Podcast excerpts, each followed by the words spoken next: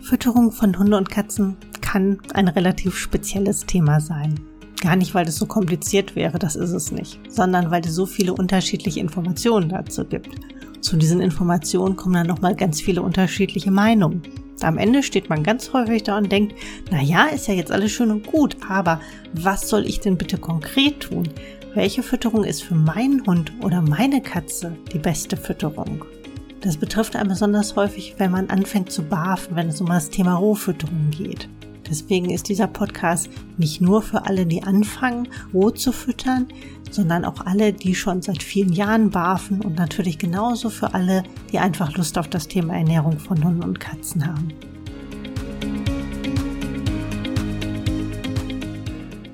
Ich bin Ute Waden.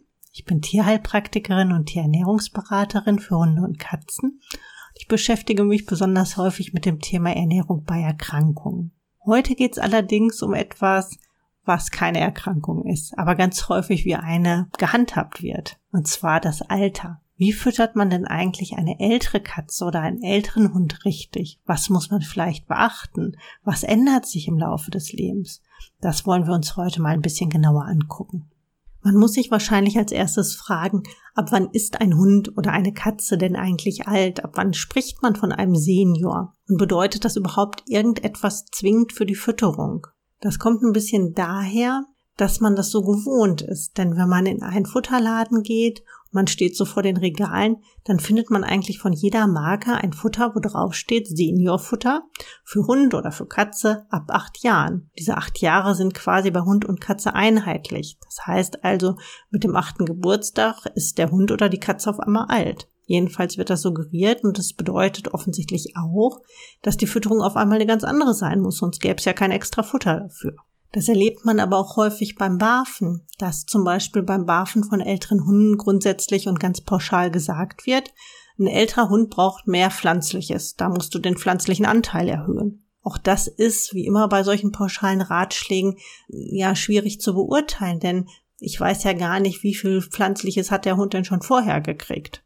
Der Grundgedanke, der hinter ganz vielen von diesen Veränderungen, was die Fütterung angeht, steckt, ist zum einen, dass es bestimmte Mechanismen gibt, die sich im Alter verändern. Bestimmte Stoffwechselprozesse greifen im Alter einfach anders. Das heißt also, man versucht, den körperlichen Veränderungen irgendwie Rechnung zu tragen, soweit sie eben die Fütterung betreffen.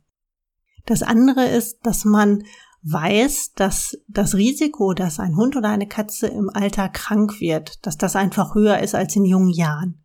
Deswegen versucht man auch mit der Fütterung so ein bisschen Gesundheitsprophylaxe zu betreiben. Aber im Gegensatz zum jungen Hund oder zur jungen Katze im Wachstum, wo wirklich der Nährstoffbedarf ein echt anderer ist, weil eben mehr Nährstoffe für zum Beispiel das Knochenwachstum benötigt werden oder den Aufbau von Muskulatur, ist es im Alter nicht so, dass der Nährstoffbedarf sich zwingend verändert, dass der Hund oder die Katze auf einmal weniger Kalzium braucht oder weniger Magnesium oder was auch immer. Was sich verändert, ist der Energiebedarf.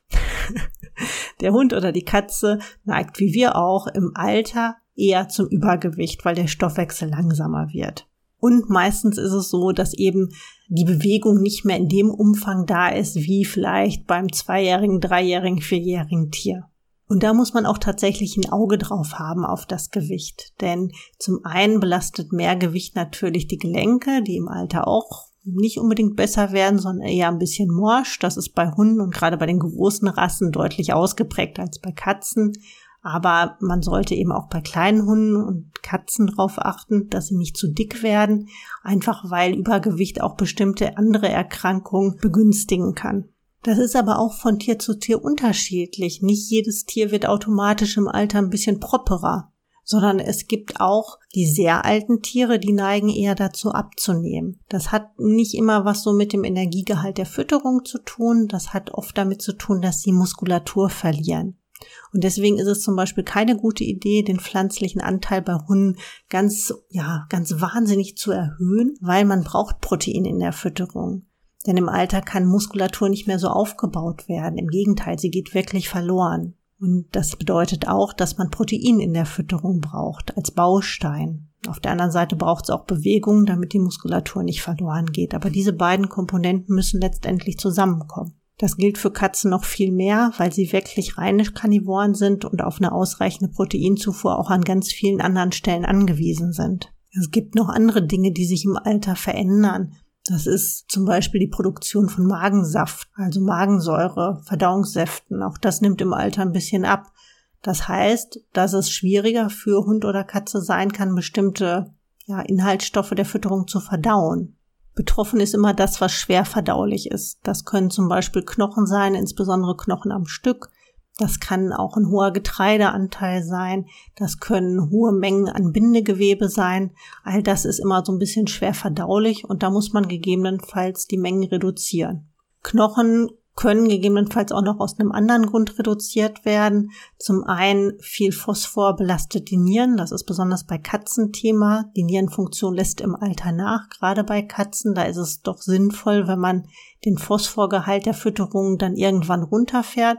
Das kann man tatsächlich schon so ab zehn Jahren ungefähr machen. Da Hunde nicht so sehr zu Nierenerkrankungen neigen wie Katzen, ist das beim Hund nicht zwingend notwendig. Aber was bei Hund und Katze gleich ist, ist, dass eben auch die Darmtätigkeit sich verlangsamt, dass es schneller zu Knochenkot kommt, dass der Kot schneller sehr fest wird.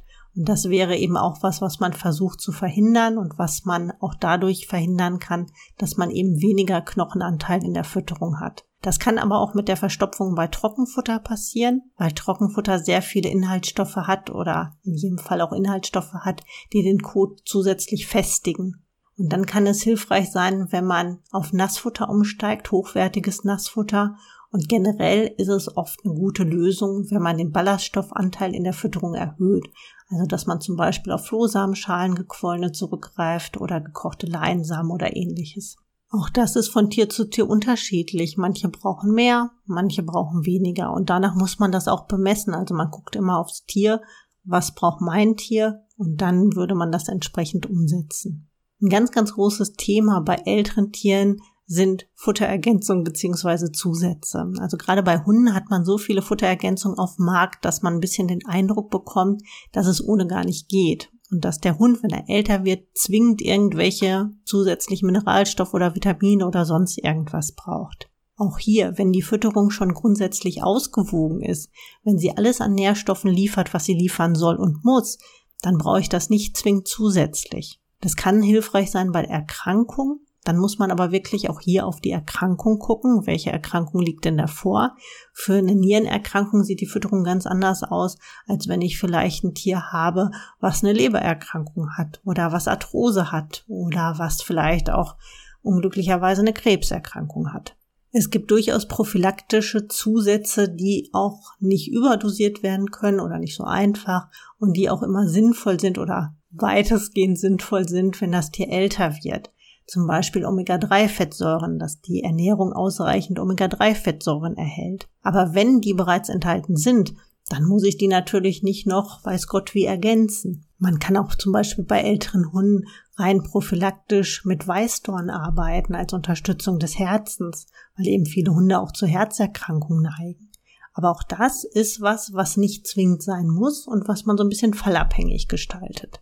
Ich glaube auch, dieses Thema Futterzusätze ist ein wahnsinnig großes geworden, weil wir ein bisschen verlernt haben, mit dem Alterungsprozess umzugehen. Man neigt doch sehr schnell dazu, irgendwas optimieren zu wollen. Also man merkt, der Hund kommt morgens nicht mehr ganz so gut hoch und dann fängt es im Kopf an zu rattern. Was kann ich tun? Das Ziel ist häufig, dass man den Hund genauso wieder vor Augen hat, wie er das in jungen Jahren war. Das wird aber so erstmal vielleicht nicht passieren und das muss man sich auch klar machen. Diese Alterszipperlein, die gehören eben bis zu einem gewissen Grad auch zum Alter dazu. Natürlich soll das Tier keine Schmerzen haben und es soll auch lange leben und gesund leben und es soll auch wirklich eine gute Lebensqualität haben. Das ist ja ganz klar. Aber es gibt eben auch sichtbare Zeichen des Alters und dieses Alterungsprozesses. Dieser Gedanke, dass man das immer alles total optimieren muss, ich glaube, das kommt auch so ein bisschen daher, dass man natürlich weiß, dass die gemeinsame Zeit endlich ist dass irgendwann der Punkt kommt, wo man sich von seinem Tier verabschieden muss. Denn in der Regel überleben wir das Tier. Und das macht einem natürlich Angst, weil man weiß, dass es wehtun wird, es tut scheiß weh. Und es ist was, was ja einem nahe geht. Und den Moment, wo das passieren wird, den möchte man natürlich zu Lebzeiten so weit wie möglich erstmal wegschicken. Aber ich glaube eben, dass man Alter auch annehmen muss, einfach als, ja, als einen besonderen Lebenszeitraum, eine besondere Phase. Alte Tiere haben oft so viel, ja, so viel Altersweisheit, Sie sind natürlich ruhiger und es gibt eben Dinge, die einfach nicht mehr so sind, wie als sie noch sehr jung waren. Aber da gibt's eben andere Punkte, die anders sind. Beim Hund muss man nicht mehr so viel diskutieren, da klappt manches einfach besser.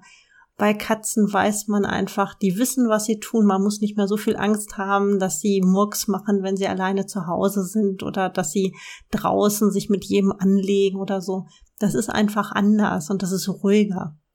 Und natürlich kann es passieren, dass der Hund oder die Katze dann auch vielleicht Orientierungsprobleme hat. Es gibt auch das Thema Demenz bei alten Tieren. Das sind alles Erscheinungen, die kann ich mit der Fütterung nur so ganz begrenzt beeinflussen.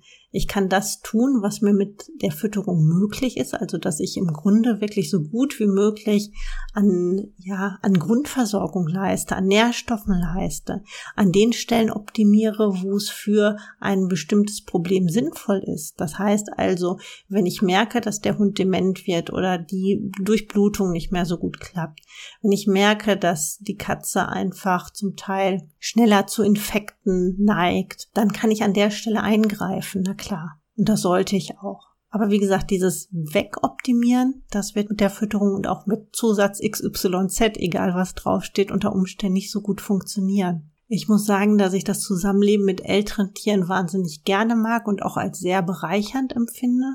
Jede Lebensphase hat natürlich so ihren Reiz und ihre Besonderheiten.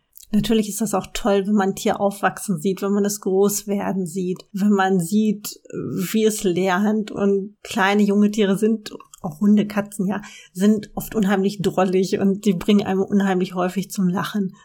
Und ich würde auch jetzt nach dem Katertier jederzeit wieder eine alte Katze aufnehmen. Und ich weiß, dass ich auch genau das tun würde, dass ich im Grunde ins Tierheim gehen würde und sagen würde, ich möchte eine Katze aufnehmen, die alt ist.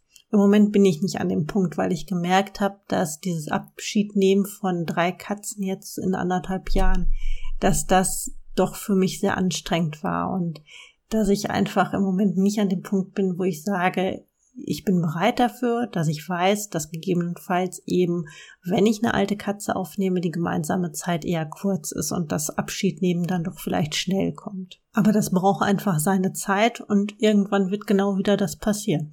Aber man sollte tatsächlich dieses, dieses Altern und auch natürlich das Sterben eigentlich als was Natürliches ansehen, als was nicht Schönes unter Umständen, gerade ein Sterbeprozess, aber es passiert und es ist normal. Also wenn wir es jetzt nochmal zusammenfassen, alte Tiere haben nicht zwingend einen anderen Nährstoffbedarf, weder Hund noch Katze. Es kann aber sein, dass man an bestimmten Schrauben drehen kann oder muss. Das Gewicht ist ein großes Thema, das heißt die Energiezufuhr.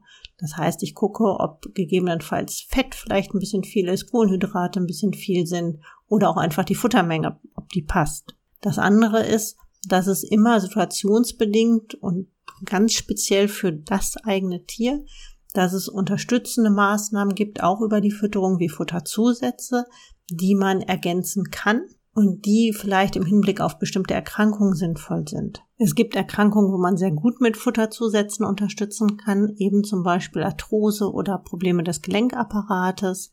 Da kann man eben wunderbar mit zum Beispiel Grünlippmuschel, habe ich schon gesagt, arbeiten, mit MSM, mit unterschiedlichen pflanzlichen Ergänzungsmitteln, also auch phytotherapeutisch. Das sind alles Möglichkeiten, die man hat. Und natürlich, wenn es dem Tier hilft, dann nutzt man die. Man sollte es aber so gestalten, dass es wirklich punktgenau ist, dass es auf das Tier abgestimmt ist auf die besonderen Bedürfnisse des Einzelnen. Gerade auch wenn zum Beispiel um Unterstützung des Immunsystems geht und auch die Dosierungen können von Tier zu Tier so ein bisschen unterschiedlich sein. Für Katzen sind auch nicht alle Futterergänzungen gleichermaßen jedenfalls langfristig geeignet. Da muss man auch noch mal genauer hinschauen. Und wenn es jetzt gar keine besonderen Bedürfnisse gibt, wenn der Hund oder die Katze überhaupt gar keine Veränderungen zu jüngeren Jahren zeigt, dann muss ich auch nicht unbedingt die Fütterung verändern. Wie gesagt, bei Katzen kann es hilfreich sein, den Phosphorgehalt der Fütterung wirklich schon ab einem gewissen Alter ein bisschen zu reduzieren, weil man eben weiß, dass bei Katzen die Nieren ein Problem sind und eben auch eine anfällige Stelle im Körper. Aber ansonsten gibt es da nicht unbedingt eine Notwendigkeit, wenn jetzt gar nichts ist. Alter ist keine Erkrankung. Also es ist nicht so, dass man in Panik verfallen muss, weil ein Tier älter wird. Es ist wirklich so, dass man bestimmte Dinge auch